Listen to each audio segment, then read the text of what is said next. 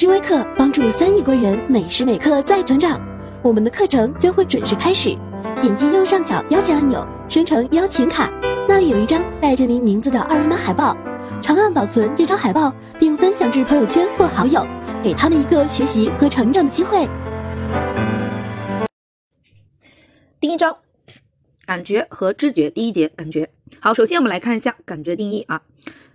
心心理学，刚才郭老师在前面的那个序论里面也说过，它是比较抽象的一门学科。从我们这个定义，大家来好好推敲一下啊。我们呢学习呢，一定要把基础打好。所谓的基础呢，其实就是来自于每一个概念它最基本、最本质的那个定义是什么。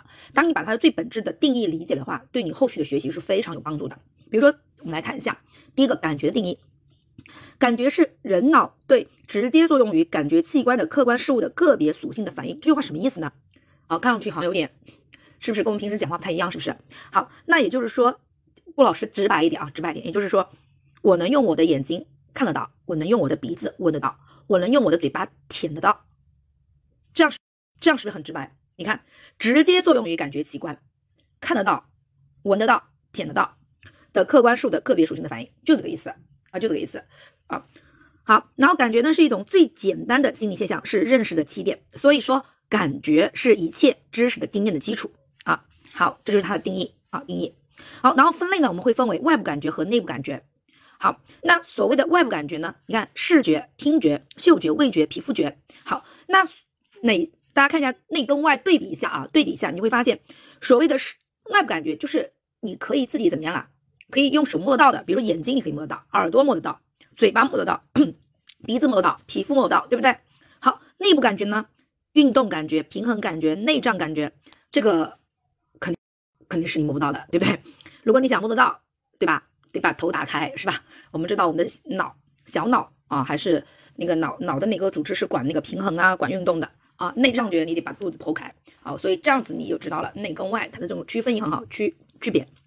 好，第二个呢是感受性及其变化的规律，这里面呢涉及到两个概念，一个呢叫感受性，一个叫感受越线。那什么叫做感受性呢？我们的定义说是对刺激的感受能力叫感受性。好，那也就是说，你能感受到刺激的存在，不就这个意思吗？你能够感受到刺激的存在，或者说你换一个词，我们换一个词，换一个比较通俗一点的词，大家更好理解，就是敏感，就是你对这个刺激物敏感不敏感？如果你对这个刺激物敏感的话，那也就是你能够感受到存在，对不对？如果你不敏感，比较迟钝的话，你就感受不到它的存在。存在。好，那感受越性与感受越线在数值上成的是什么关系呢？成的是反比关系啊，反比关系。那越线呢，它主要指的是最小值。那感受性与感受越线在数值上成反比关系。我们来用一个通俗的、比较通俗直白的说法，就是感受性就是说你对某个刺激敏感不敏感。如果说你这个人对某一个刺激非常敏感的话，那我相信这个刺激的量只要一点点，你就能感受得到，对不对？如果说你对这个刺激非常迟钝的话，也就是你不敏感的话，那这个刺激的量要什么很多很多，你能才感受到。所以大家发现没有，感受性与感受越线是成反比的，是这样的一个意思。所谓的感受性，我刚刚说了，就是你感受到它存在的这样的一个能力，对不对？也就是说，你敏感不敏感？敏感就是感受性强，那感受性强、感受性强的人，敏感的人，那你所需要的刺激的量就少。那你这个人如果感受性比较弱，也就是不敏感的人，那你所需要的这个刺激的量就要多，对不对？所以大家很明显，它是一个反比关系啊，反比关系。好，我们可以简单一下看一下批注啊，看下批注。它这里面有一个例子，大家看一下，这是我们童话故事里的豌豆姑娘。大家都可以说豌豆姑娘是非常敏感，对不对？感受性很强的，她可以感受到，我印象中好像是十三层还是十六层那个那个床褥下面的那颗豌豆的存在，是不是？所以它是非常敏感的，感受性非常强的啊。好，下面呢是感受性的变化和发展的一个规律啊。第一个呢是同一感觉中的相互作用，好，同一感觉中相互作用。好，这里面呢主要是分为感觉的适应和感觉感觉的对比啊，感觉适应和感觉对比。那感觉适应呢，我们比较经典的例子就是那个明适应和暗适应啊。然后呢，我们从亮从明亮的地方到暗的地方呢，我们称之为叫暗适应；从暗的地方呢到那个明亮的地方呢，我们称之为是明适应。好，大家注意一下啊，在明适应当中，它有这么一句话，他说看不清外界东西。稍后才能逐步看清东西，这种对光的感受性下降的变化现象叫做明适应。大家看一下，明适应指的是对光的感受性下降。好，那这个有的人有的时候可能是理解起来稍微有点抽象，那还是一样的，我们换成敏感。郭老师举个例子，大家可能就会恍然大悟了啊。比如说你在黑不隆咚的地方，大家知道在黑不隆咚地方，相对来说，我们的警觉性就会比较高。那所谓的警觉性就是我们比较敏感，对不对？警觉性比较高，比较敏感，那就是感受性比较高。那你到光天化日之下啊，比如在那个光天化日之下，在太阳底下，那我们的这个警觉性就会降低。那所谓的警觉性降低就是什么呀？我们的感受性、敏感性会降低。这样大家是不是很好理解啊？把你从一个亮亮堂堂的地方突然之间推进一个小黑屋子，你是不是一下子全身就警觉起来了呀？那你的感受性是不是就提升了？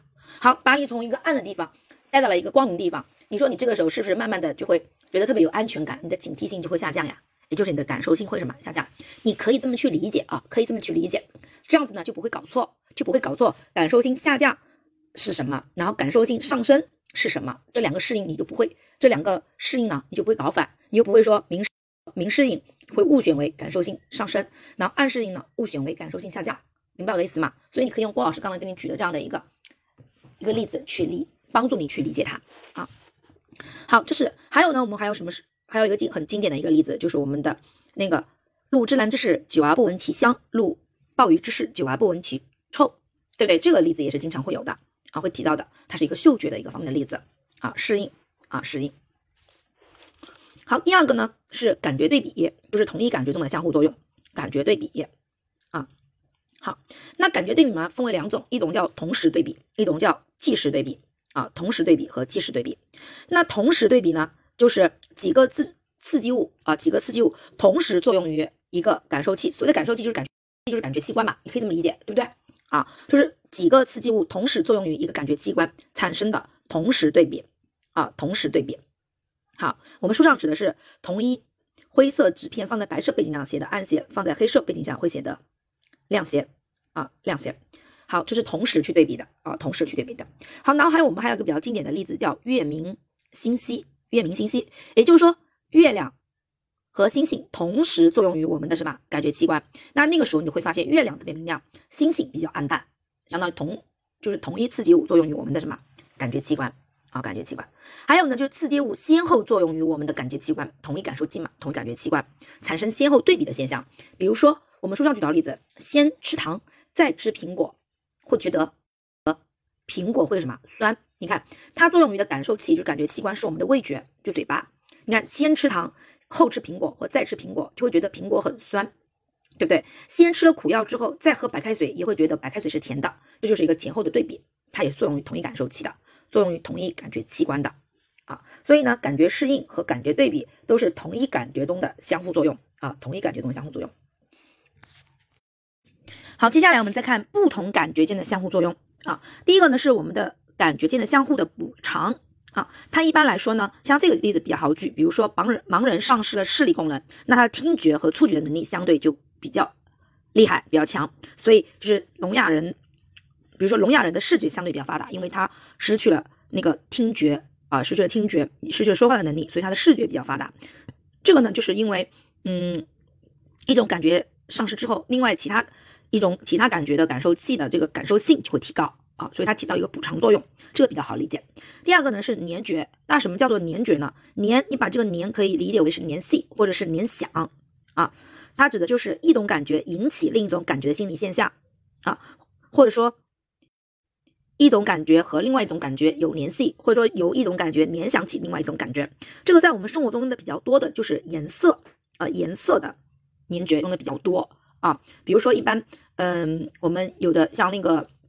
像那个，比如说举个例子，像麦当劳的那个，麦当劳的那个就是黄黄的，对不对？因为黄色一般来说会让人看到的心情比较的什么愉悦，因为比较明亮嘛，对不对？好，如果是红色的，红色的会让人觉得有点亢奋，对不对？比如说橘色的也会让人觉得很很活泼，对吧？啊，红色还不仅仅是兴奋，还会感觉很温暖。好，相对来说，像那个蓝色啊，蓝色就会比较平静啊，比如说冷就会给你一些凉意的那种感觉，对吧？冷色调、暖色调，对不对？像黑色就会比较。肃穆比较庄严，紫色比较高贵等等，这个呢在我们的生活当中当中用的比较多啊，用的比较多。好，然后我们再看一下批注啊，它这个里面说到说，他说比如甜甜的歌声啊，甜甜歌声，它其实就是一种联觉，因为我们知道甜，它其实甜是用来形容什么？一般是形容味觉的，是糖果比较甜，它是用来形容糖果的糖。那糖你怎么发现甜呢？那无非就通过我们的味觉来发现，对不对？好，那歌声是什么呢？歌声是我们的什么？听觉啊，听觉。像有些歌你听到了，然后呢就会联想起你当时吃糖的那个甜滋滋的那种感觉，所以它其实就是听觉跟味觉之间的一个联系啊，联系。所以呢，在联觉当中呢，往往它都会出现这样的类似的就一种感觉引发起另外一种感觉啊，它可能会出现联系啊、联想啊这样的一些词啊，或者是引发啊，反正你就是在题干中注意一下，找一下有没有两种感觉啊，有就很可能是联觉。好，第三个呢是视觉后像啊，视觉后像，视觉后像指的是什么呢？视觉后像呢，它呢是另外一种啊，就是。同一感受性啊，然后不同感受性的相互作用。然后第三种呢，就是我们的视觉后像。那视觉后像指的是什么呢？它指的是感受器的刺激作用停止后，就是对于感觉器官的刺激停止了，但是呢，这种感觉并不会立即消失，还能持续一个极短的时间。这种暂时保留下来的感觉的印象被称为后像。这里举了例子了，就是电影、电视都是依据视觉后像的作用。好像我们动画片一样的啊，动画片一样的，我们大家都知道，动画片呢，它就是。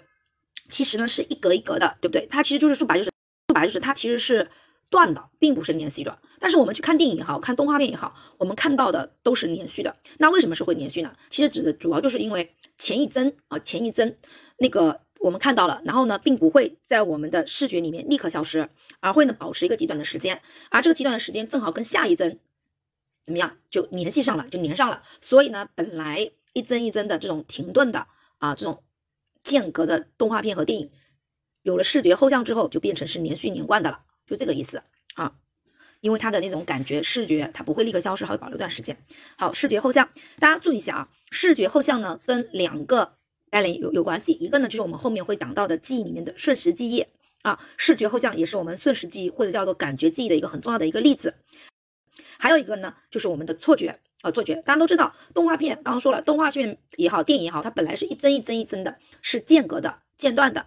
然后呢，我们看电影的时候呢，却是连续的。也就是说，你把本来事实上是间隔的、间断的这样的对象，感知成了连续的对象，那你那就是什么？那就是错觉，就是错误的知觉，对不对？所以呢，它里面涉及到瞬时记忆和错觉。好，然后还有一个例子，这个例子我觉得经常也有，尤其是过年刚过完年前，好多年前。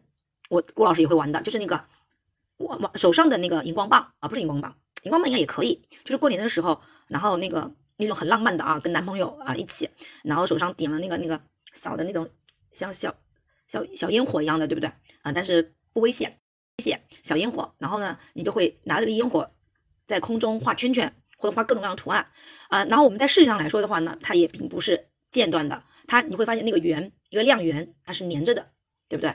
好，这些都是你看，他说夜晚将火把以一个速度化作圈动作，就出现一个火圈，对不对？然后电扇转动时，几个叶片看上去是一个圆盘，这些都是视觉后像作用结果啊。好，然后呢，第二节的内容呢是知觉啊，是知觉。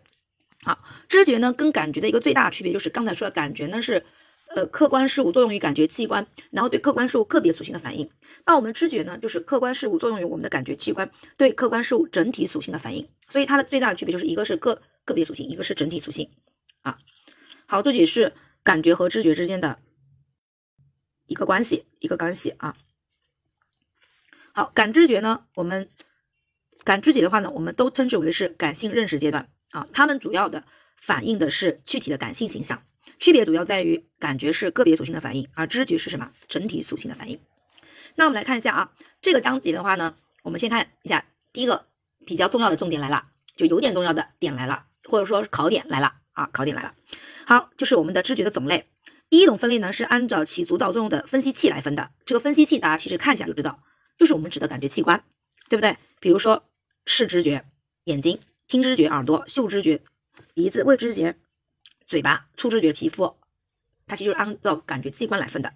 第二种呢是根据知觉对象的不同。来划分的好，在我们深圳历史上就考过，根据知觉对象不同来划分知觉的种类，所以重点大家注意一下，这个就已经是我们考过的真题了啊。这里面好，第一个呢是空间知觉啊，空间知觉，空间知觉呢是人脑对客观事物空间特性的反应，空间特性，那哪些属于是空间特性呢？大家看一下，比如说有形状，形状知觉是空间，大小是空间，距离是空间，方位知觉是空间。好，所以你把这个画一下，形状、大小、距离、方位，这些都属于是空间知觉啊，空间知觉。好，然后我们书上也说了啊，是对于人们在生活和实践中认识事物的形状、大小、方位、远近，那远近距离，对不对？等特性有重要作用。好，然后呢，后面这个大家一定要认真听一下，后面的这个例子，他说呢。日常生活中，空间知觉随处可见，如上下台阶，然后是穿越马路、工具操作，以及在以及在拥挤的人群中与人保持适当的距离等。好，这个大家很容，就如果不不小心的话，就很容易误选。我们比如说上下台阶啊、穿越马路啊、工具操作啊等等，一不小心就会选择什么？因为会发现上下、穿越、操作好像都是跟动作有关嘛，就有可能会误选为运动知觉啊。如果说你看书看的。不仔细的话，如果考试考的这样的例子，就很容易误选为动作知觉。好，所以相对于这样的这样的一个例子，我们就要回归到它最基本的本质，什么？刚才顾老师一开始说的那个概念，大家还记得知觉的概念是什么？知觉是概念是作用于感觉器官的客观客观事物。好，所以大家看一下啊，上下台阶，我们在这个当中哪个是客观事物？是台阶式客观事物，上下是谁在上下？是人在上下。明白我的意思吗？所以这个时候你不妨来看一下运动知觉定义是怎么说的。运动知觉说的是物体在空间位置移动的反应。什么叫做物体在空间位置移动的反应？也就是说，你的你的那个感知对象，物体不是感知对象嘛？是感知对象在空间位移位置移动的反应。如当我们看到飞机在天空中飞行，火车在铁轨上奔驰。大家注意一下，在这两个例子当中，我们的观察对象是什么？是飞机和火车。就是我们的知觉对象是飞机和火车，那在这个例子当中，动的是谁？动的是我们的感知对象是飞机和火车在动，明白吗？所以运动知觉，运动知觉，它指的那个运动的那个是谁？运动的是你的知觉对象在运动，我们才能称之为运动知觉。而我们上下台阶也好，穿越马路也好，实际上包括我们的工具操作，就操作工具，实际上在动的是谁？实际上在动的是人啊，是人在动。你的对象台阶、马路、工具，它实际上是没动的呀，明白我的意思吗？这样子大家是不是恍然大悟了，对不对？所以我们说了，我们要回归到它的本质的概念上去，因为运动知觉它是指的是知觉，既然知知觉就是你要对客观事物的一个反应，对不对？那运动知觉就是客观事物在运动，运动，而不是你人在运动。现在大家明白了吗？所以上下台阶的台。上下台阶、穿越马路、工具操作，这里面台阶、穿越和工具，它其实都是什么？都是不动的，都是不动的啊，并不是说台台阶在动，马路在动，工具在动，那就完蛋了，成精了，对不对？它动的是谁啊？是人，人在动，人上下，人穿越，人操作，对不对？啊，好，以及人群中与人保持适当的什么距离？我们知道距离就是空间的啊，空间的啊。好，因为这个。它这个拥挤的人群中与人保持适当距离，它强调的是什么？距离远近，它没有强调说你在人群中观看其他人在动，明白了吗？所以大家一定要把那个空间知觉跟运动知觉加以区别，回归到概念的概念的本质，就是是感觉对象在动，运动知觉啊。好，这样子我们一区分，应该就不会再错了啊。然后呢，第二个呢是我们的时间知觉，时间知觉呢是人脑对客观现象的长短，就是延续性、顺序性的，就先后。周期性的一个反应啊，反应好，然后呢，注意一下，就是人们呢对时间的知觉呢，总是会以某种客观现象作为参照物的，就对时间知觉会以，嗯，会以某种客观现象作为参照物的，对不对？比如说我们经常会有那个沙漏啊，沙漏是不是可以来计时啊？沙漏经常就是去吃那个吃火锅啊什么的都会有个沙漏，说这个沙漏完你就可以开吃了，对吧？好，好，然后呢，获得时间知觉的线索有很多，比如说自然环境的变化。阴晴圆缺呀，太阳东升西落啊，啊啊，工生活中的工作程序啊，内在一些线索啊，就是你的一些生物钟啊等等啊，所以我们的人们的时间的知觉总是要以某种客观现象作为参照物的。这句话大家也可以画一画，好画一画。好，第三个就是运动知觉，刚跟大家已经强调过了，运动知觉和空间知觉的区别啊。运动知觉呢，指的是感觉对象在运动啊，在动，并不是感觉的这个主体在运动，感觉主体在运动不能称之为是感觉，是运动知觉。好，第四个呢是社会知觉，社会知觉呢是对是社会是对社会对象的知觉，它往往指的就是对人啊、对人、对自己、对群体认识的过程啊。这里面呢，主要提到的就是在社会知觉当中，人们呢常常有可能出现四种偏差。这四种偏差当中是我们深圳考过的啊啊，上面的刚刚跟大家讲的那个那个空间知觉，我们深圳是考过的；运动知觉，我们深圳也是考过的啊。然后社会知觉，第一印象，第一个就第一印象，第一个印象，也就是首因效应啊，首因效应，大家看一下，它指的呢是初次相见时留下的印象，初次相见也就是最初第一次相见留下的印象啊，所以呢也称之为叫首因效应。第二个呢是晕人效应啊，晕人效应，晕人效应呢就是他说指人只对人的某些品质形成了清晰鲜明后掩盖了其的品质特征的知觉。有点以偏以偏什么概全，以偏概全。所以的例子什么，以坏百坏，以好百好，以俊遮百丑，好以貌取人等等，这些呢其实都是晕人效应的一个例子，或是情人眼里出西施，都是晕人效应，也称为叫光环效应。它主要呢指的就是以偏概全，以偏概全，就是某个人啊某个人他可能有一个很好的品质，然后其他人呢会看到这个好的品质或特质之后。会放大这个特质，然后放大这个特质之后呢，这个特质呢就可以掩盖到其他的一些其他的特质，对不对？甚至掩盖到它的一什么一些缺点啊，缺点。好，所以是以偏概全。然后大家看一下，第三个是刻板印象，呃，刻板印象，刻板印象呢跟其他的三个，比如第一首因效应、晕人效应和记忆效应，最大的区别就在于刻板印象呢，它是对社会上某类人的看法，类人，而我们的一般首因效应、晕人效应呢。还有我们的记忆效应呢，往往是对于某个人、个体啊，然后呢，刻板印象呢，主要指的是某类人、某类人啊，比如说我们可能会说教授那类人，教授对吧？教授那类人，你看，一般像教授那样的教授，我们社会上的教授往往都是什么儒雅的、知识丰富的啊，风度翩翩的，像教授。比如说我们会说到日本人，我们提到日本人就可能会有点不屑，对不对？因为有点啊。民族情节在里面，我们一般会说小日本啊，小日本，对不对？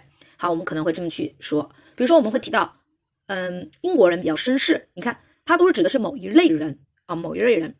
好，所以它定义上也是对社会上各类人的固定看法，比较固定的，或者是对人概括泛化的一些看法啊。这里面举到了说，认为普遍就认为山东人就身材魁梧的，正直豪爽的；浙江人呢，就江浙这边的人就比较精明一点啊，精明一点，对不对？比较精明、聪明伶俐的啊。等等，他所以说他就会说什么东北人、山东人、浙江人、广东人，对不对啊？我们还我们对广东人还有刻板印象，就是广东人会吃什么？福建人是不是有这么一个梗，有这么一个段子，对不对？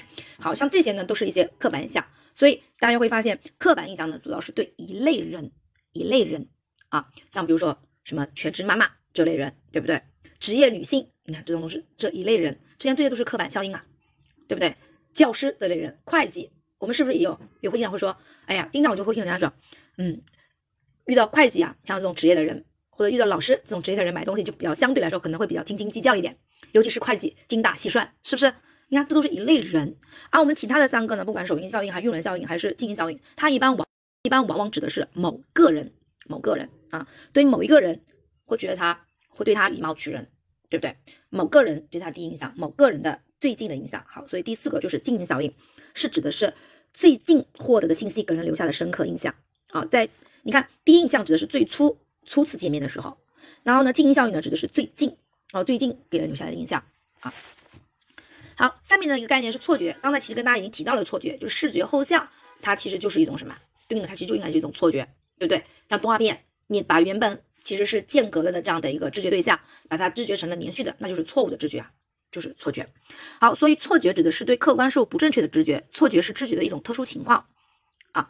啊，它所以错觉是属于知觉的，因为错觉也是有感觉器官作用于啊，也是有客观事物作用于感觉器官的，所以这个还是要回归到我们的一个概念的本质啊，错觉也是有客观事物作用感觉器官的，只是说你对这个客观事物的知觉发生了什么，发生了扭曲，对不对？产生了什么不正确的这样的一个结果啊，结果。好像错觉我们在生活中比较用的比较多的，比如说像郭老师啊，自从我生了孩子之后，这个体重就一直降不下来。差不多常年稳居在一百二左右，一百一十五到一百二左右。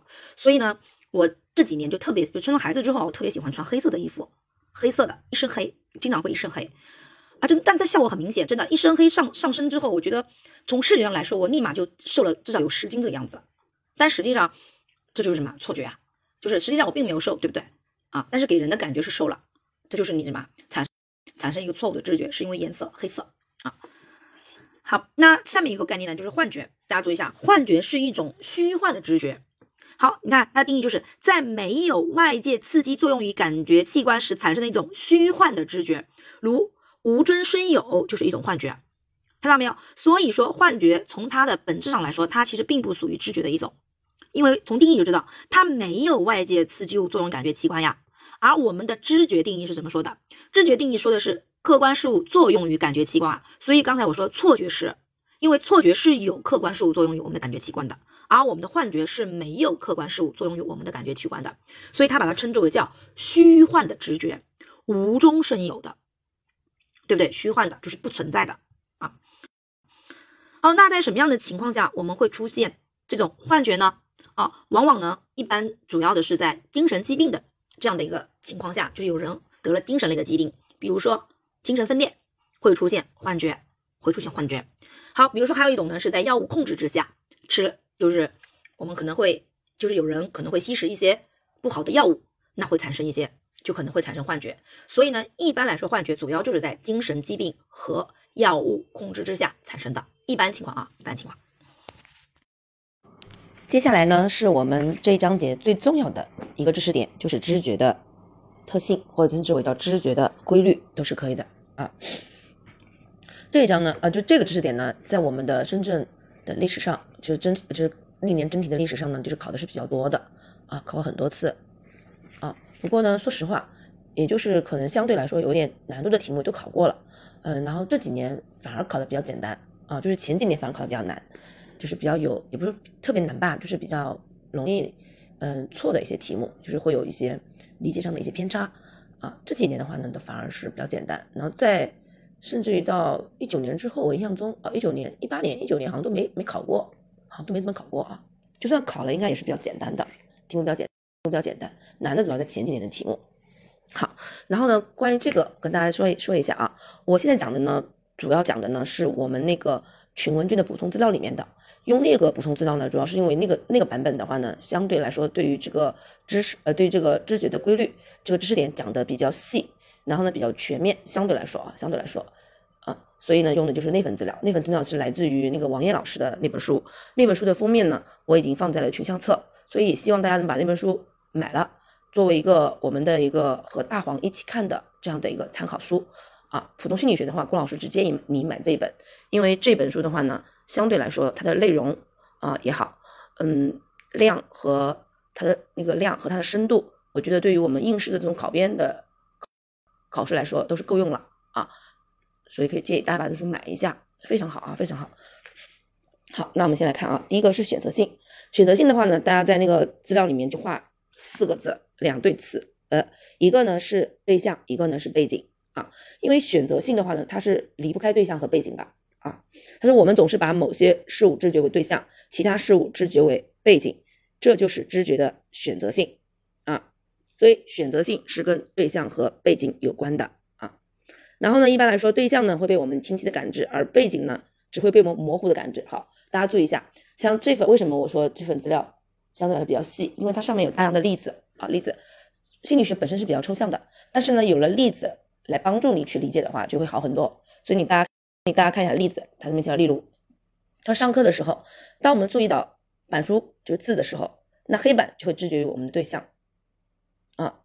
那黑板是对象，而而黑板上的字就是我们的对象，而黑板呢，墙壁老师的讲课，作为同学的翻书声便是知觉的背景。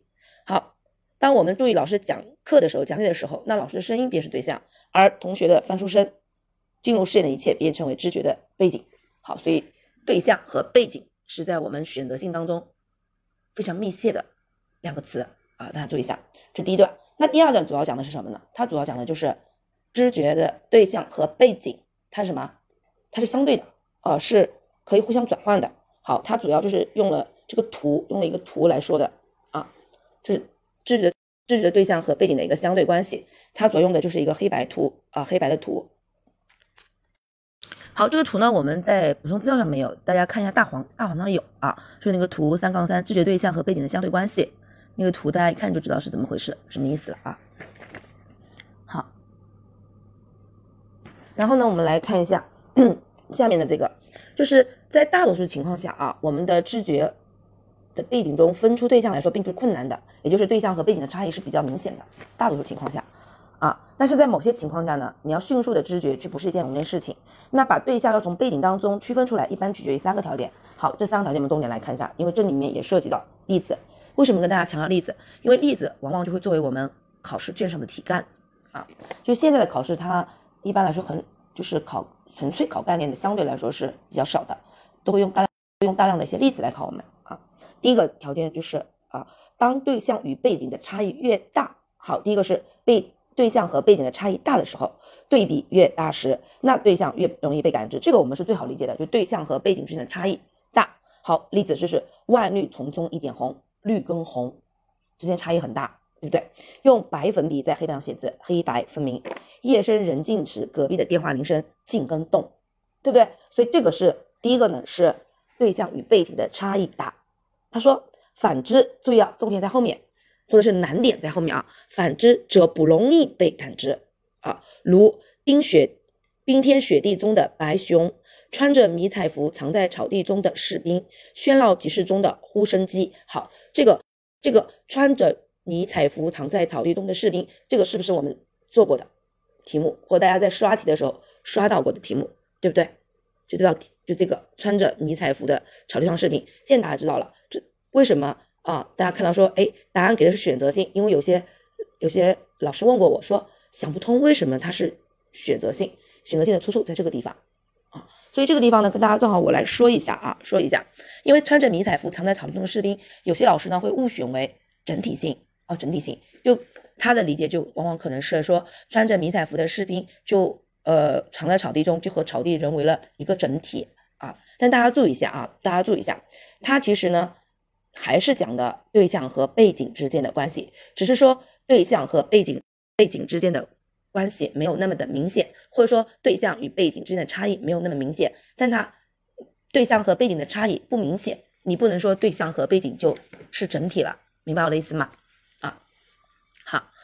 相当于它是反用了那个选择性，那正用选择性，我们知道就是什么，突出或者是加大对象和背景的关系，那我反用选择性，就是把选择性我反过来用的话，那我就是模糊或者是减少。对象和背景之间的差异，明白吗？好，然后再举再说的直白一点啊，为什么这道题不能是整体性？我们知道整体呢，它其实主要指的就是部分和整体之间的关系，整体、部分和整体，或是元素和整体，是不是？而选择它指的是对象和背景之间的关系。那穿着迷彩服在草地中的士兵，士兵是什么？士兵他肯定是对象，对不对？对吧？你想，士兵在双方交战的时候，士兵都是对方的什么？都是对另一方军队的什么感知觉的对象，对不对？所以士兵这个对象的身份不会说因为你藏在了草地当中，你就改变的，是不是？明白吗？啊，那什么是部分？呃，什么是那个呃部分和整体的关系？是一棵草，一棵草和一片草地，它是整体和部分的关系，元素和整体的关系。明白我意思吗？或者说是一棵树跟一片森林，呃，跟一片森林是部分和整体的关系。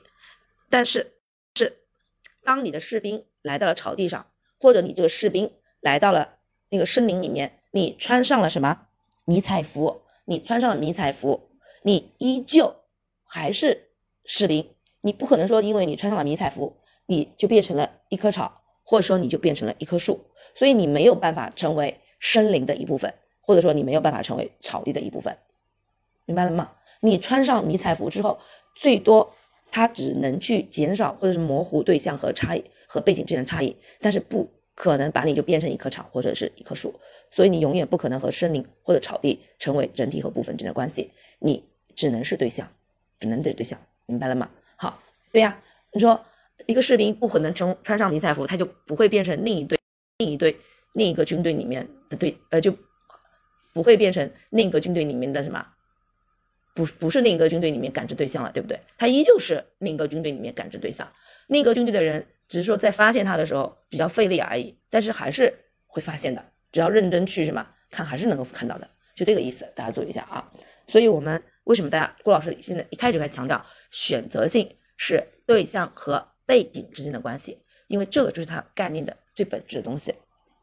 好，就像冰天雪地中的白熊，背景就白白熊，它再白，它依旧是对象，它不是雪，雪，对不对？好，第二个，当对象是相对活动的，而背景是相对不动的，或对象是相对不动的，动的，而背景是相对活动的，对象也是容易被感知的，也就是动跟静的差异。如夜空中的流星，大合唱时不张嘴的人，对不对？这个就是也是动跟不动啊，动跟不动。流星是动的，对不对？大合唱时大家都在唱歌是动的，而不张嘴的那个人就是什么，容易被什么发现？所以那个不张嘴的人就容易是什么对象，对不对？好，是动跟静之间的一个差异。第三个是当对象是自己熟悉的、感兴趣的内容时，或与人的愿望、需要、任务相联系时，也是容易被感知的。所以第三点大家重视一下啊。第三点要重视一下，就是这个对象呢是自己熟悉的、感兴趣的啊，或者是与自己的需求相有关的，这也是容易被知觉出来的啊。看例子，如如在嘈杂的环境中听见有人喊自己的名字，嘈杂的环境是什么背景？听见自己的名字，自己的名字是什么？是自己熟悉的内容，对不对？好，所以这个例子注意一下，在书店对所需要的书籍的迅速发现，书店所需要的书籍，所需要书籍就自己的什么与自己的需求相关联的，也容易被感知出来。所以这个第三个点大家注意一下啊，注意一下。好，那这个第三点呢，有一个例子，也是可能大家在刷题的时候可能会遇到的一个题，一个题，比如说他会说樵夫和猎人。嗯，看同一张森林的照片，或者是樵夫和猎人在一片森林里面，那猎人看到的是什么呢？是猎物，而樵夫看到的是什么呢？看到的是木材。问你这个体现的是选择性还是什么？对不对？那这道题有的时候呢，有人可能会误选为理解性。那它跟理解为什么会误选为理解性呢？那待会儿我们讲理解性的时候，再把这个知识点跟大家对比一下讲一下。那这个题目呢，其实呢应该是选什么？选择性。大家看一下，看同一片森林照片。樵夫看到的是树木，猎人看到的是猎物。注意一下，或者说在同一片森林里面，那注意一下，这里面的森林应该就是我们所谓的背景，对不对？对。而樵夫感知到的或知觉到的树木应该是对象，猎人知觉到的猎物应该是对象。这个呢，其实就是我们讲的第三点啊。第三点，樵夫和猎人对自己所熟悉的、感兴趣的，或者与自己的愿望、需要、任务相联系的，它是容易被感知的。大家都知道。樵夫肯定是对木材感兴趣，对吧？樵夫猎人肯定是对什么猎物感兴趣，对不对？所以刚才我说的那个例子，它指的其实就是什么选择性啊，选择性。好，然后我们讲到理解性的时候，有一个容易跟它相混淆的例子，到时候再讲，再跟大家拿出来的对比，大家就能发现了为什么郭老师一再强调概念一定要抓住最本质的东西啊。好，第二个呢就是我们的整体性啊，整体性，整体性呢也是容易和理解性性。混淆的啊，混淆的。它这里面其实说实话啊，我们人类真正在使用这种，就是在进行知觉的过程当中，这几个规律呢，它其实并不会分割开来的啊。尤其像比如说整体和理解，它肯定一般都会把它合起来在用的。但是呢，为了考试，对吧？啊，为了考试，它就人为的把它给什么强行的给分开啊，分开了，分开了那个理解性和整体性的知识点啊。但它实际上真正在我们使用的过程当中，其实是。既有理解性，有整体性的，所以呢，这也导致了有很多的题目，就你就会发现，好像理解性也可以，整体性也可以。那我们这时候就要注意一下，当你发现好像理解和整体都可以的时候，那你就要去回归题干，仔细的认真去看一看，它有没有的一个侧重点。好，这个侧重点会来跟大家讲，会跟大家讲，因为因为呢，这里面就会到时候会设计一个设计一道题，那这个题呢，说实话，不同的专家给出来的出处是不一样的啊，但是。但是虽然不同专家给出来出处不一样，但是不同的专家把它放在整体当整体性当中的描述和放在理解性当中描述的侧重点是不一样的，所以这也就是给我们一个醒啊，提了一个醒，就阅读理解，我们在读题的时候要去分析它的侧重点。好，好，那整体性我们来看一下，刚才其实我在讲选择性的时候跟大家已经提到了，我说整体性其实主要强调是部分与整体的关系，或者是元素与整体的关系啊。他说客观事物是由不同的部分、不同的属性组成的，但是呢，我们总是把客观事物作为整体来感知。你可以把它理解为是整整体会优先于部分啊。好，把是各客观事物的个别特性、个别特性、个别综合为整体来反映，这就是知觉的什么整体性。那整知觉整体性往往取决于四种因素。好，这四种因素又来了啊。第一个是知觉对象的特点，对象首先呢，它来自于知觉对象特点，如接近啊，接近时间或空间上接近的刺激物容易被感知为一个整体，也就是说，这两比如说前后的两个刺激物是比较相接近的啊，容易把它感知为一个整体。第二个是相似，彼此相似的刺激物容易被感知为一个整体，这也很好理解。或者呢，还有闭合、连续等因素啊，闭合的、连续的等因素啊，像比如说。闭合的话呢，比比较有的一个例子啊，有的一个例子就是，嗯，三角形啊，我们会有三条线段啊，三条线段，但是把它那个三个角给抹了，抹了，它其实就是一个三个线段，对不对？但是当我们在看的时候，虽然这个三三角形的三个角已经没有了，那我们看到其实就是三个线段，但是呢，你不会把它知觉为三个线段，孤零的三个线段，对不对？彼此独立的三个线段，你不会啊，你是会有，你会很自然的把它什么，把它缺的那个三角三个角给弥补起来。那把它知觉成是一个三角形，是不是这种例子啊？闭合倾向于闭合。好，第二个呢是对象各组成部分的强度关系。好，大家重点看一下这个，好好体会一下什么叫对象各部分成分的的强度关系。他说知觉对象 C 蓝，C 蓝啊，C 蓝，那就是有但是，对不对？而我们知道这个呢，在语文当中，但是后面往往是重点，对不对？转折。C 蓝来说呢，知觉对象 C 蓝作为一个统一的。整体的复合刺激物所起的作用，但是强度大的组成部分具有重要的意义。好，它往往决定对知觉对象的整体认识，所以也可以理解为是往往是部分就能够什么指代整体，对不对？因为强度大的那部分具有更重要的意义，或者是具有支配性的这样的意义。看例子，例子，他说人的面部特征是我们感知人体面貌的强的刺激部分。只要认得人的面部特征，不管他的发型、服饰等如何变化，只要面部没有变化，就不会认错人。什么意思？因为我们知道人他是一个整体，它是由我们的脸、五官，对不对？有我们的身材、身体啊，对吧？还有我们的发型，对不对？还有我们的发型，还有我们的服饰等等等等所构成的一个整体，体一个整体构成了我们这个独一无二的人，对吧？是不是？好，那在这个人。人有这些部分组成，刚我说这些部分组成，那在这些部分当中，哪个最具有决定性意义呢？我们或者说我们在认人的时候，我们在认人的时候，大家不会说，比如说我举个例子啊，把所有人的脸都挡起来，我们就看腿，你能根据腿认出这个人这是谁的腿吗？对不对？一般来说很难，是吧？尤其是长长长度、粗细差不多腿放在一起的时候，你说你怎么认？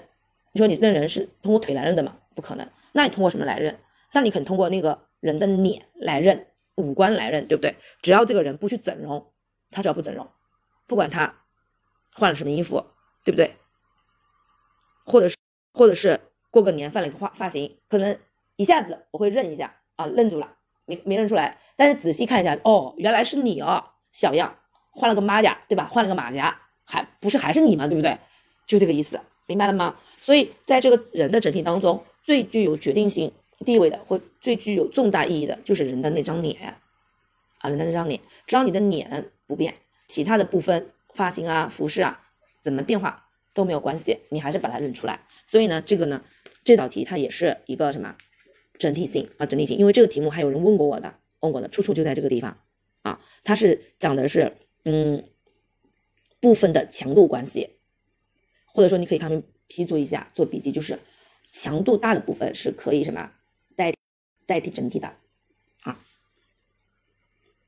好，第三个，所以你看它的还是整体和部分的关系，而选择就是对象和背景的关系，对吧？第三个是知觉对象各部分之间的结构关系，也影响知觉的整体性。大家把这个词圈一下，结构，结构关系啊，结构，结构构成，构成，那由什么来构成的？我们都知道，它其实往往就是由元素来构成的。结构就提到结构，你就很自然的会想到什么部分，想到元素，因为它是有要有元素来构成呀。好，它同样一些部分处于不同的结构关系当中，就会成为不同的知觉整体。例如，好，大家看一下，例如把相同的音符置于不同的排列顺序、序、不同的节拍和旋律之中，就构成不同的曲调。这是一个例子。不同的音符，那音符是什么？音符就是什么元素？不同的音符，某一个音符它就是元素。至于不同的排列顺序、不同的节拍和旋律之中，就构成了不同的曲调，对不对？好，就是不同的元素在不同的结构关系当中，不是这个意思吗？好，这是第一个例子啊，是整体性。第二个，第二个的话呢，也是在我们大家刷题的时候可能比较多的会遇到的一个题，就是如果如果曲调的各成分关系不变，只是个别刺激成分发生变化，或用不同的乐器演奏或不同的人来演唱，就不会改变我们对其歌曲整体性的知觉，对不对？好，这个我们好像是有遇到过刷刷过类似题吧？好，比如说国歌，不管是男高音唱，还是女高音，或者是童音唱。对吧？或者是小提琴演奏，或者是钢琴演奏，你都不会把它知觉为别的歌，你依旧知道它是一首国歌，对不对？是不是啊？所以它前提是只要它的曲调各成分关系不变，个别刺激发生变化。好，这个呢，我觉得其实也是可以用那个刚才我们讲到的强度关系来解释的啊。好，我们都知道一首歌就是一首歌啊，一首歌或者是一首曲子吧，一首曲子能让我们听到这首曲子的话，大家会发现。这个曲子要被我们人类能听到、感知到的话，它得有什么？它得首先得有曲子，就有作曲，这个曲子得有，对不对？你光有曲子不行，那你还得把这个曲子给演奏出来，我们才听得到。所以就可能会有乐器演演奏出来，或者是有人把它给唱出来，我们才能听得到，对不对？好，所以但是大家注意一下啊，但大家注意一下，其实我们也也有过，就是有不同的编曲，对不对？会有不同的编曲，比如说会把一些民族歌曲用现代的一些乐器，什么摇滚的方式把它演奏出来，可能。猛的一听的时候有点新颖，然后定睛一听，哦，哎，不就是那个那首歌嘛？我记得好像有有人用那个摇滚还是那种，反正就比较现代的这种乐器，就是弹奏，呃，就是表表现出那个呈现出那个南泥湾。大家知道南泥湾就是一首比较传统的一首歌曲，啊，那那种风格就是比较什么明快的，啊，明快的，是不是？但是你还是会能够，只要你多听几句，你还是能够听出来这是什么南泥湾，对不对？所以那你大大家就在想了，那对于一首。歌或者一个曲子来说，它最重要、重要的、最具有决定性意义的是什么？就是那个曲，就是谱的那个曲。只要他那个曲子啊，曲就是作就作曲家谱出来的那个曲，对不对？创作肯定歌手谱出来那个曲，他那个曲子不变，就他的灵魂不变。不管什么用乐器来演奏，你总归能听出来的。哦，就是南泥湾，哦，就是兰花草，对不对？不管你用什么样的演绎风格去唱，只要它曲子不变。你总不能听出来啊，这是什么歌，明白吗？就这个意思啊。所以他说的是个别刺激的成分发生变化，但不会影响对我们这是这曲歌的整体的感知啊。好，第四个是第四个就来了。第四个的话，大家就一看就知道，哎呀，这个不是容易和那个理解性混淆吗？他说，知觉的整体性主要依赖于这些知觉者本身的主观状态，其中最主要的是知识与经验经验。因为我们说过，一般往往知识经验我们会在理解性当中强调。你看这里面也提到了，所以我说为什么说？整体性和理解性容易混淆，其实它都是会跟知识经验有关的。好，但是它的表述，重点我们来看表述啊，阅读理解来了啊。他说，当知觉对象提供的信息不足时，大家看到没有？信息不足，也就是说有残缺，对不对？或者说，也就是说他提供的信息只能是什么部分的，不就这个意思吗？好，知觉者总是以过去的知知识经验来补充当前的知觉。因为给的不足，因为给的是不分，因为给的是残缺，所以要不要把部分给什么？给补充完整，不就这个意思吗？好，我们来看例子啊。例如，给动物学家一块骨动物身上的骨头，它就可以塑造出造出完整的动物形象。你看，给动物学家一块动物身上的骨头，给他一块的骨头，这就是一个不分，它就可以塑造出完整的动物形象来。不分完整，你看它的表述当中侧重点在于不分和完整。好，这对于缺乏解剖学知识的人来说是办不到的，看到没有？所以它的整个的行文当中，处处都会提到部分跟整体。好，那这个地方呢，大家注意一下，有一道题就来了啊，有道题就来了。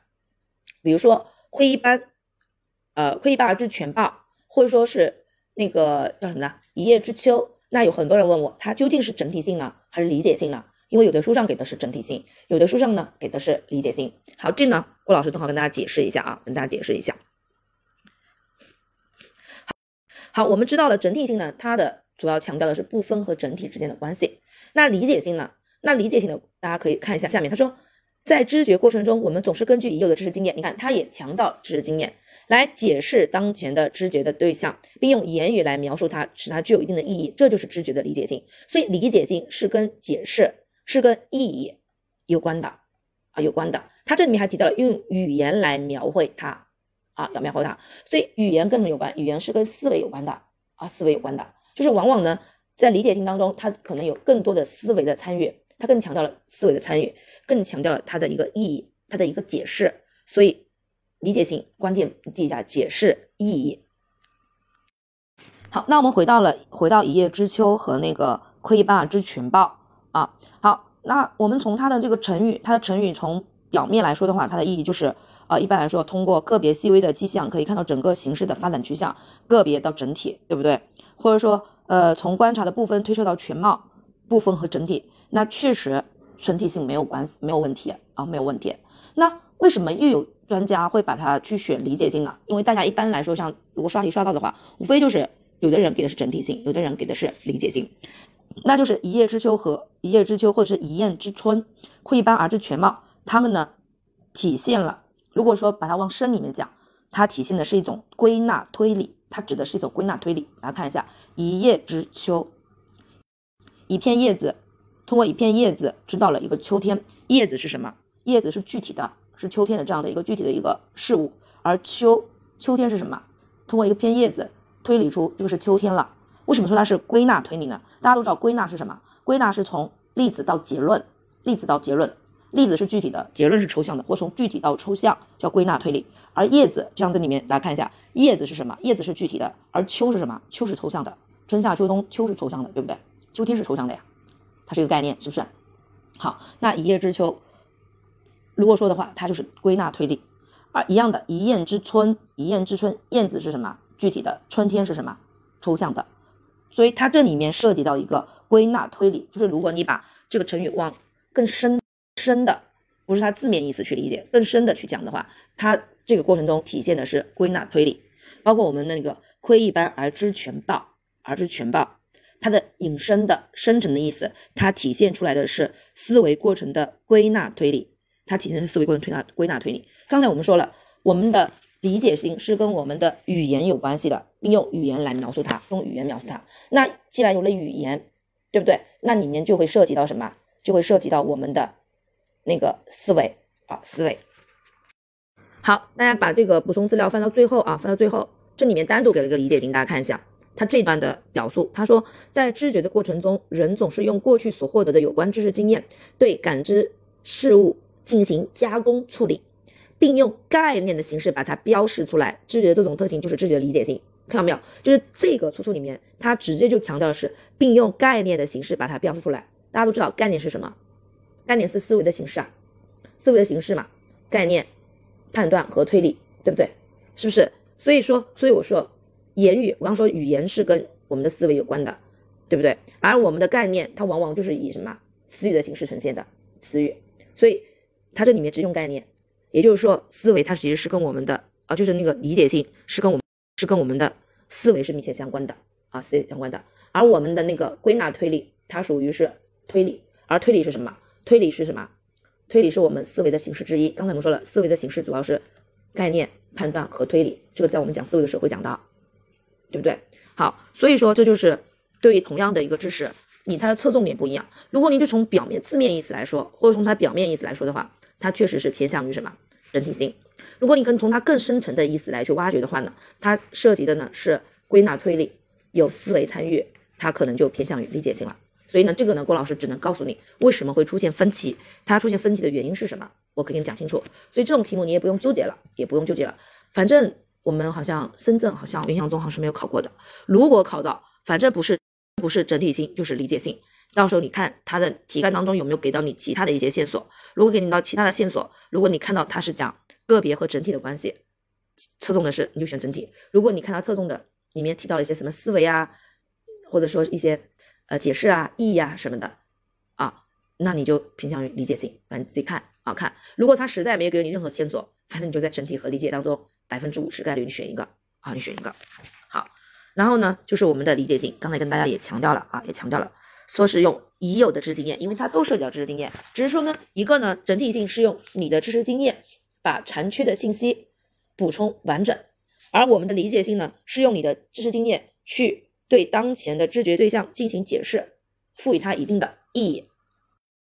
好，我们看回那个补充资料啊，理解性刚才说到了，就用语言来描述它，使它具有一定意义，对不对？然后大家看个图，发现没有？人们看到这张图时，不会把它看成是一些斑点的随意组合，会努力寻找图中斑斑点点之间的联系，努力做出合理解释，不断提出假设并验证假设，最后得出合理的解释。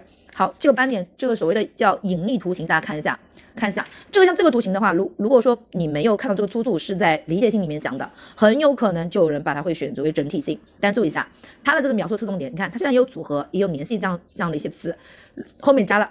努力做出合理解释，不断提出假设并验证假设，提出假设验证假设，对不对？是跟我们的思维有关的吧？并给出合理合理的解释。好，他画的是一条狗，条狗，也就是说，你赋予这个斑点图意义，你给到解释是它是一条狗，画的是一条狗啊。新郎顾老师也不太能够看出来啊。好，他说到说这是一个，所以这个引力图，引力图它对应的是理解性啊，理解性是。给出斑斑点点之间联系的一个合理解释。好，在对知觉对象理解中，经验是最重要的。你看，理解也离不开知识和经验。比如一首歌，好，又提到歌了，注意一下，这里的例子要和我们整体性的跟歌曲有关例子加以区别。比如一首歌，如果是人们熟悉的，只要听一个片段就能知道是哪首歌，并知道后面的旋律是什么。你看，我们整体性里面怎么说的？整体性是是。只要曲调的成分不变，对吧？对吧？个别刺激发生变化，也就是同样一首歌，不同的人来唱或不同的呃乐器来演奏，我们不会改变对这首歌的知觉，或者说我们还是能够知觉出它是一首什么歌，对不对？好，这是整体性。而理解性怎么讲呢？是一首歌，只要你对它熟悉，也就是说你对它有经验，那你只要听其中的一个片段，你就知道是哪首歌，也并且还能知道后面的旋律是什么，这就是什么理解性啊？理解性啊，是来自于你的。经验的经验的，不同的人对歌曲的熟悉程度不同，也就是经验不同。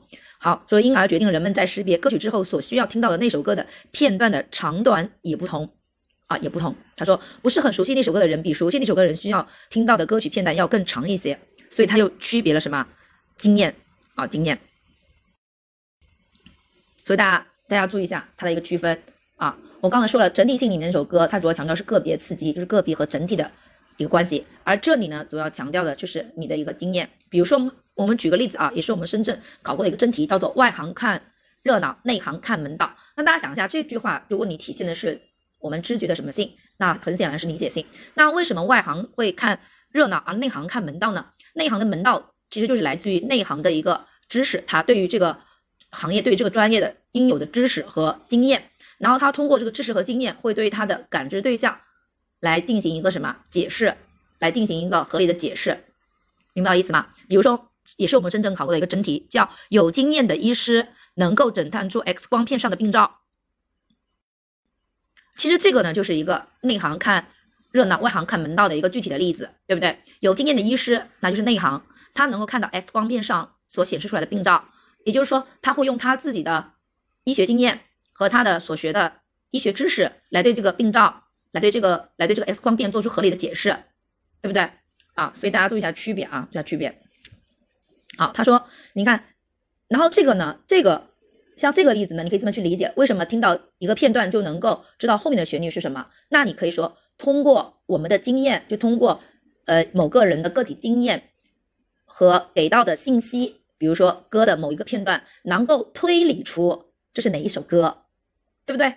通过。经验推理书这是哪首歌，并且预测出它后面的那个旋律是什么，因为你对这这首歌很熟悉呀，所以你就可以判断出来呀。像这个也很多啊，我记得那个什么《王牌对王牌》里面，还是哪个哪个综艺节目的，就里面就有听旋律猜歌的，有的人就很快很快，像比较经验比较足的那些歌手就很快能猜出来是什么歌，而且并且还能把后面的歌给唱出来。所以呢，这个地方你可以写一句，像批注一下，帮助理解，就是通过。给定的信息以及个体的经验推断出是哪首歌，并且可以预测出后面的内容，对不对？好，你看这样的表述就是偏理解性的了，是不是？好，下面看啊，他说有经验的心理学家可以通过一个人的表情、行为方式、言语、作文、绘画作品等推断这个人的性格特点，知道他心里想的是什么。大家看一下，他的关键词是哪个词？推断，推断啊。所以大家发现没有，这个例子其实跟我们刚才前面的那个整体性的例子，给动物学家一颗动物上的骨头，就能塑造出完整的动物形象来。它其实有点像，对不对？你看，有经验的心理学家可以通过一个人的表情、行为方式、言语、作文、绘画作品，大家看一下，表情、行为方式、言语、作文、绘画作品，不就是一个人的部分嘛？对不对？是不是？你是很有可能误选为整体性，但是他用了一个什么词？推断，就是你根据所给的表情、行为方式、言语等等等信息来推断出这个人的特点，而推断的同义词就是推理嘛，所以它是跟什么有关？跟思维有关的，跟思维活动有关的，明白我的意思吗？好，所以啊，侧重点不一样啊。下面其次，我们来看言语的指示。我们刚刚说了，言语，言语的指导，言语是跟思维密切相关的。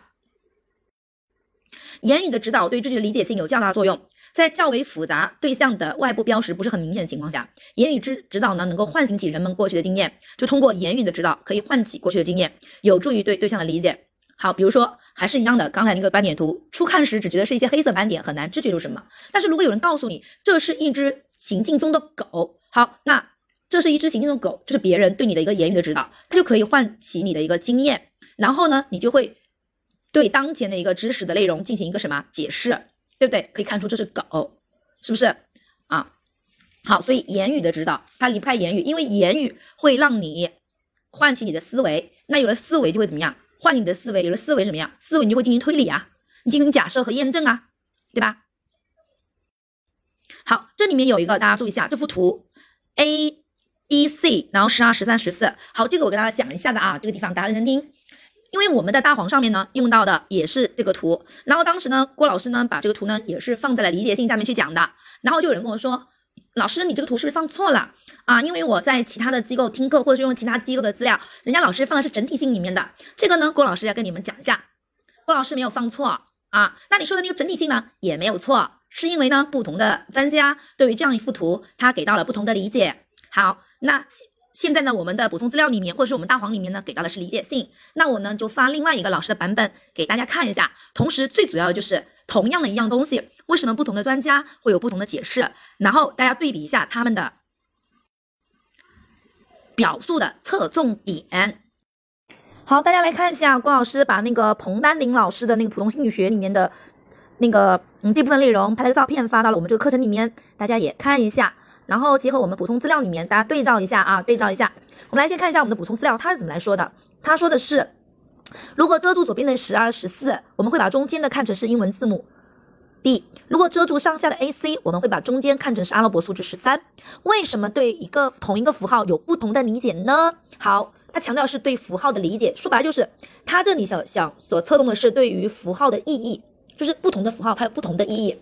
对不对？好，但是因为这个符号所处的环境不同，因而人们的理解也就不同，明白我的意思吗？你看，它所侧重的是符号的意义、符号的解释、符号对符号的意义的一个解答、解说、解释，对不对？好，所以它的表述是不同的符号在不同的环境当中、语境当中，它是是会有不同的意义的。如果再跟数字。这样的环境当中，那这个符号就是数字，表达是数字的意义，就是十三。如果字母的环境当中，它所表达的意义就是什么？字母的意义就是 B，是这样的一个意思侧重点。好，我们再来看童丹宁老师的书上是怎么来讲的，注意一下啊，他的行文表述，他说的是，我们对个别成分或括弧或部分的知觉，又来依赖于整体的特性，如图四四杠四说明了部分对整体的依赖关系。同一个图形，这个啊，同一个图形。这个像十三，对不对？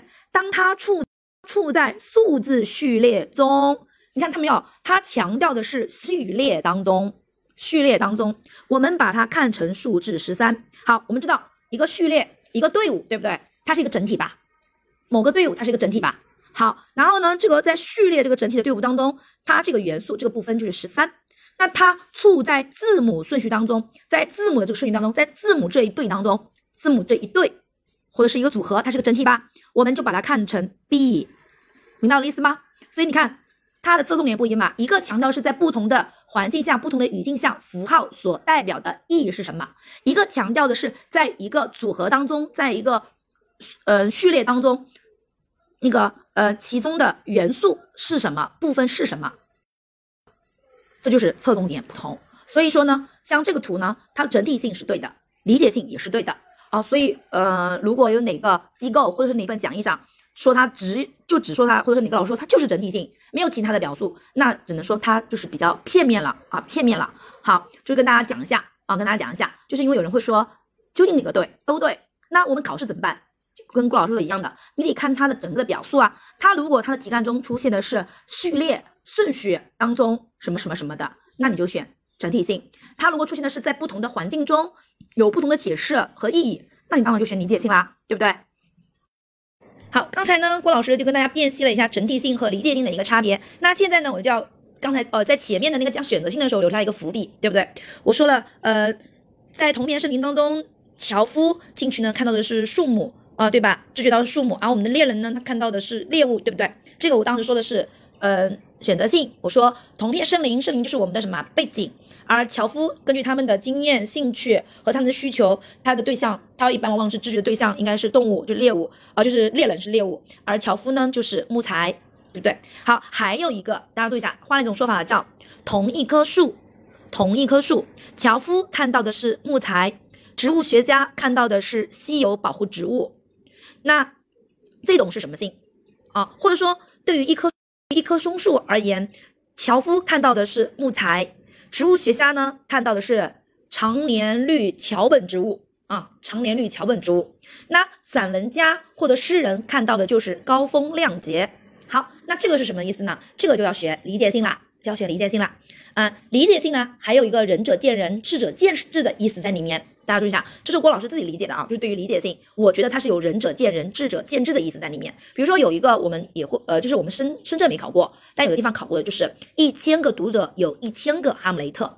他问你这句话体现的是什么？是知觉的什么性？它其实就体现的是知觉的什么理解性？就是仁者见仁，智者见智。因为每一个读者，他们的那个知识经验呀，对不对？知识经验呀都是不一样的，所以呢。对同样一个东西，他们会给出不同的解释，对不对？会赋予它不同的意义，是不是？所以能够明白了吗？明能够明白了吗？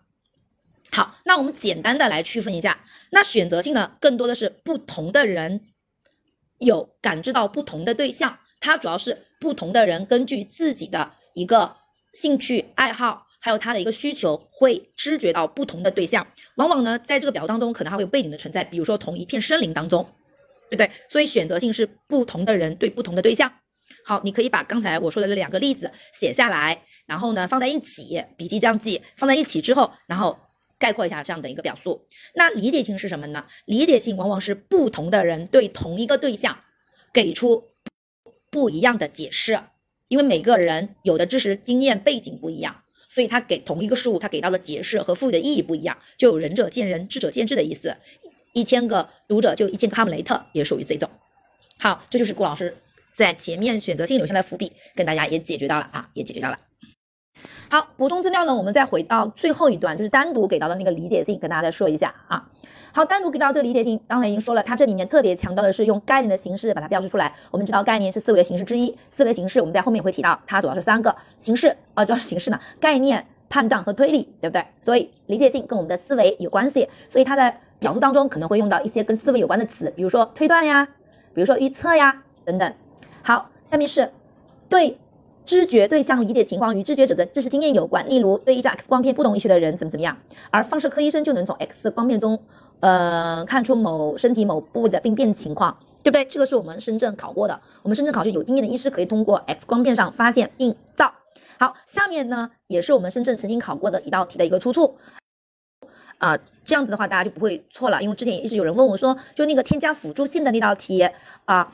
嗯，究竟是什么？是整体性还是理解性呢？我们来看一下啊。他说，小学生缺乏知识经验，又不会自觉的运用知识经验，那要对小学生的对象有较好的理解，从新的理有新的理解，那就要老师要用言语的启发呀。你看，别忘了，言语的指导和启发是可以是可以促进理解性的啊，或者是提供线索，帮助学生重新组织自己的信息，形成新的知识模式。好，如如例子来了。如当学生第一次遇到他计算一个不规则的几何图形面积时，往往束手无策，一筹莫展。若此时教师在图形上添上几根辅助线，学生即刻会转有为喜，高兴地说：“我会了，我会了。”这不就是几个几何图形的粘合体吗？你吗？这种新的知觉模式的建立，使学生有关求几何图形面积的原有知识派上用场。好，大家看到没有？这就是填辅助线的那道题的一个出处，就跟辅助线有关的话呢，它应该是理解性，是理解性啊。好，那大家可以怎么去理解这个？其实就是可以按照内行看热闹，外行呃内呃内行看门呃门道，外行看热闹去。因为相对于学生而言的话，教师呢肯定是几何学习当中的内行，所以呢老师能够发现辅助线，所以老师能够添加辅助线。而学生看不出来，那老师添加了辅助线，相当于在老师的指导下，学生就会恍然大悟，对不对？所以添加辅助线它是理解性，或者你可以用这么样理解，就是或者你会另外一个角度去来想这道题，就是教师教师他比学生有知识经验，通过老师的知识经验来添加辅助线，对这个知识进行了一个新的解释，对不对？赋予了它新的意义，它你看有新的模型出来了。好，这个跟大家说一下啊。好，那接下来呢，就是我们知觉的第四个特性，知觉的恒常性。那恒常性，大家从定义看一下啊。他说，在知觉过程中，当知觉的条件在一定范围内发生变化，知觉印象却保持相对不变，这就是知觉的恒常性。好，郭老师把这个一段总结一下，归纳一下，就是知觉条件发生变化，知觉的条件发生变化，而知觉对象不变。条件变化，对象不变，四八个字，条件变化，对象不变，这就是恒常性啊，恒常性。好，那条件呢，一般是指的距离啊、角度啊、照明啊等等这些条件。它一般主要分为四种不变，就恒长。第一个呢是亮度恒常、颜色恒常、形状恒常、大小恒常。好，那这个恒长的话呢，在深圳历史上我们是考过大小恒常的呃，大小恒常我印象中是考过的。好，好，它考的呢大概意思就是说，呃，一个人如果站在楼顶上啊，楼顶上看那个成年人，也不会把成年人知觉成小孩子。啊，大家会发现，你在跟一个成年人面对面的时候，看到的他的那个在你视网膜上成像的大小，跟你在站在高楼上，实际上高楼你看它是不一样的，对不对？所以哪怕你从高处往低处看，他那个人是小的，你也不会觉得说，哎，他人变小就变成小孩子了，你依旧还是觉知道他是一个成年人，对不对？这个呢，主要就是大小的恒常，这个是我们考过的，深圳历史上考过的。好，比如说还有就是角度的这种条件变化啊，角这就是。距离发生变化，所以它会产生大小的这样的一个恒常。然后呢，比如说角度，看问题的看东西的角度发生变化。比如说你正面看门，门不用说，它肯定是一个矩形。好，但是如果你侧面去看的话呢，在你的视网膜上成像的话，它可能是个平行四边形。但是你绝对不会说，因为在你的视网膜上成像，它是个平行四边形，那我就认为门是平行四边形。你依旧是感觉知觉出它是一个什么矩形，就是这样的一些意思啊，意思。好，包括像我们这个书上的例子说，白衬衫不管是在屋里看还是在窗外看，我们总是把它知觉为相同的白色。所以白色你不管是在屋里面光线好的情况下，或屋外屋里面光线不好，或者是屋外面光线好，它都是白色，对不对？好，比如他说了，在强光下每块反射的光亮，其实在强光下每块每块是黑的嘛，它反射的光亮其实远远是大于暗处粉笔所反射的光亮，但是我们仍然会说每块是黑色，而粉笔是什么？白色，好，所以呢，这个恒常性相对来说比较简单啊，相对来说比较简单，所以呢，你就记住那八个字，就是我说的条件变化而而对象不变。好，那我们再来总结一下啊，郭老师强调一下啊，总结一下，第一个选择性呢，它主要强调的是对象和背景之间的关系啊，对象和背景的关系啊，可以是加大对象和背景的差异，也可以。减少模糊对象和背景差异，不管是加大还是减少，最终的目的都是对象和背景之间的一个差异，强调是对象和背景啊。那我们那个整体性呢，强调是不分个别元素跟整体的关系啊。所以我们在表述题干中，它可能会出现不分的元素的这样的一些表述啊。好，然后呢，这个里面就有一个要注意一下，不分并不是。所并不是所有的构成整体的部分，它们的地位都是一样的。在这些部分当中，有些可能是具有强大意义或者是支配性意义的这样的部分，它往往是可以代替整体的啊。所以注意一下。然后呢是理解性，理解性的侧重点呢是在于它的意义和解释啊，意义赋予意义和解释合理的解释。然后呢跟我们的语言有关，跟思维是有关系的，会以概念的形式呈现。恒常性呢就是条件发生变化。啊，但是对象不变，好，这就是恒常性啊，恒常性。好，然后呢是我们的第三节啊，第三节感知规律在教育中的运用。第一个呢是感知规律与直观教学，直观教学的基本形式主要有三种：实物直观、模像直观和言语直观。啊，大家注意一下，实物直观、模像直观和言语直观。好，这个地方呢，我跟大家要说一个，就是标本。标本呢是属于什么？实物直观啊，标本是属于实物直观，所以大家注意一下。好，因为我们知道标本，比如说某个动物的标本，它还是这个动物本身，只是说这个动物死了之后把它作为标本，它还是动物本身啊，对不对？活着的时候，比如这个动物，那肯定是实物直观，那它死了，它还是实物呀，明白吗？对不对？但是呢，如果你在挂图上或在视频上，你看到这个动物，那就是模像直观了啊。所以标本是属于实物直观的，注意一下。然后呢，就是言语直观，言语直观就是通过生动形象的语言来进行描述啊。第二个呢，就是遵循感知规律来促进直观教学啊。主要有，比如说提到了根据学习的任务性质灵活运用直观形式，因为我们有三种直观形式，所以要灵活运用，运用知觉的组织原则，突出对直观对象的特点啊。好，第三个就是教会观察方法，养成良好的观察习惯。第四个是让学生充分参与到直观的过程当中。好，第二题呢提到的是观察力培养。好，大家注意一下，这个知识点在我们深圳历史上单选和多选都是考过的。我们来先看定义啊，先看定义，观察是指有目的、有计划、有思维参加的比较持久的知觉。所以我们知道观察是属于知觉的啊，只是说呢，它应该是属于知觉的一个比较高级的一个形式。好，我在最早的时候讲绪论的时候，跟大家打跟大家讲过，我说智力包括观察力，然后是记忆力、思维力、想象力和注意力。当时我就说过，我说观察力它其实对应的就是感知觉那一章，因为观察是知觉的一个高级形式。然后呢，它的定语就是有目的、有计划、有思维参与的比较持久的知觉啊。好，然后呢，有这么一道题，大家记一下，是我们深圳的一道真题啊。什么是？观察什么就是括号，什么是观察向成熟发展的重要标志？好，我把这个题目打出来，大家看一下啊。好，大家看一下这道题啊，什么是观察力向成熟发展的重要标志？这里面的选项有敏锐性、目的性、持久性和概括性这四个选项。这道题呢，很容易有人会选到目的性或者是持久性，因为就是我们的定义当中说有目的、有计划、有思维参加的比较持久的知觉，对不对啊？对不对？可能会很难，但是大家注意一下这道题的一个。思路方式，他说的是观察力向成熟发展重要标志，而我们定义大家会发现，观察是有目的、有计划、比较持久的知觉，有目的、比较持久的知觉，这是观察定义的构成。说白了就是，这是观察的一个标配啊。就如果说你连目的和持久都没有的话，你根本就不可能称之为这叫观察，明白我的意思吗？所以你不能把标配作为向成熟发展的标志呀，对不对？所以。你首先要排除的就是目的性和持久性，因为目的性和持久性是观察这个概念的一个最基本的要素。我们我经常会说它这是标配啊。那剩下就是敏捷和概括啊，敏锐和概括。敏锐，大家想一下，敏锐什么意思？就是敏捷，就快。那其实你会在生活现实生活中，你会发现什么样的人才是观察特别敏捷的？其实反而是小朋友啊，小朋友。我举个例子啊，就是如果家里面有小孩的人，就会发现，像那种小宝宝，才可能才一两岁吧。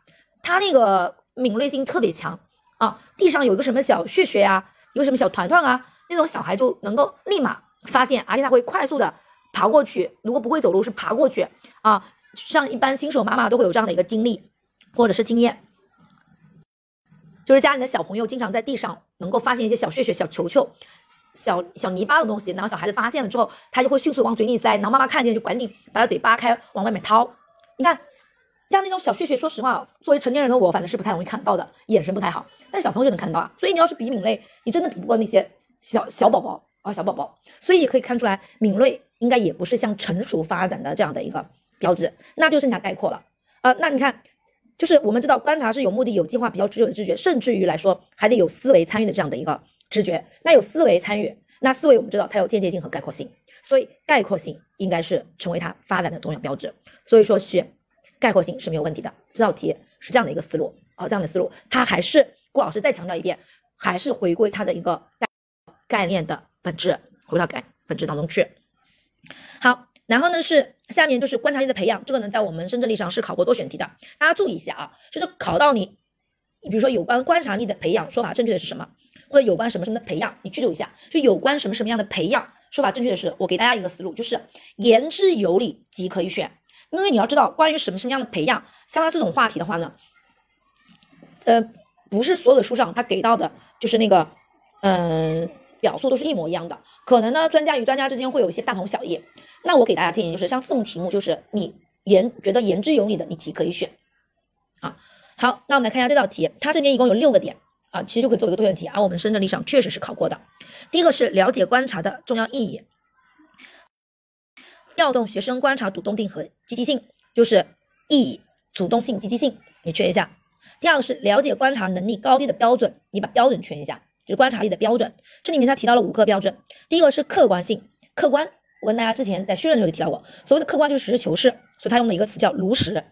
我说客观就是不主观，所以他后面用到是防止主观经验，就是我们同义词、反义词啊，这种思维全面、全面不遗漏、不遗漏细节、不遗漏、全面不遗漏、准确，能防止错觉，防止错觉。所谓的准确就是不能错，所以防止错觉。敏捷就是快嘛，所以他用了一个词就是迅速，迅速创造，创造我们知道它是跟新颖有关的。跟标新立异有关的，所以它对应的是新，看到没有？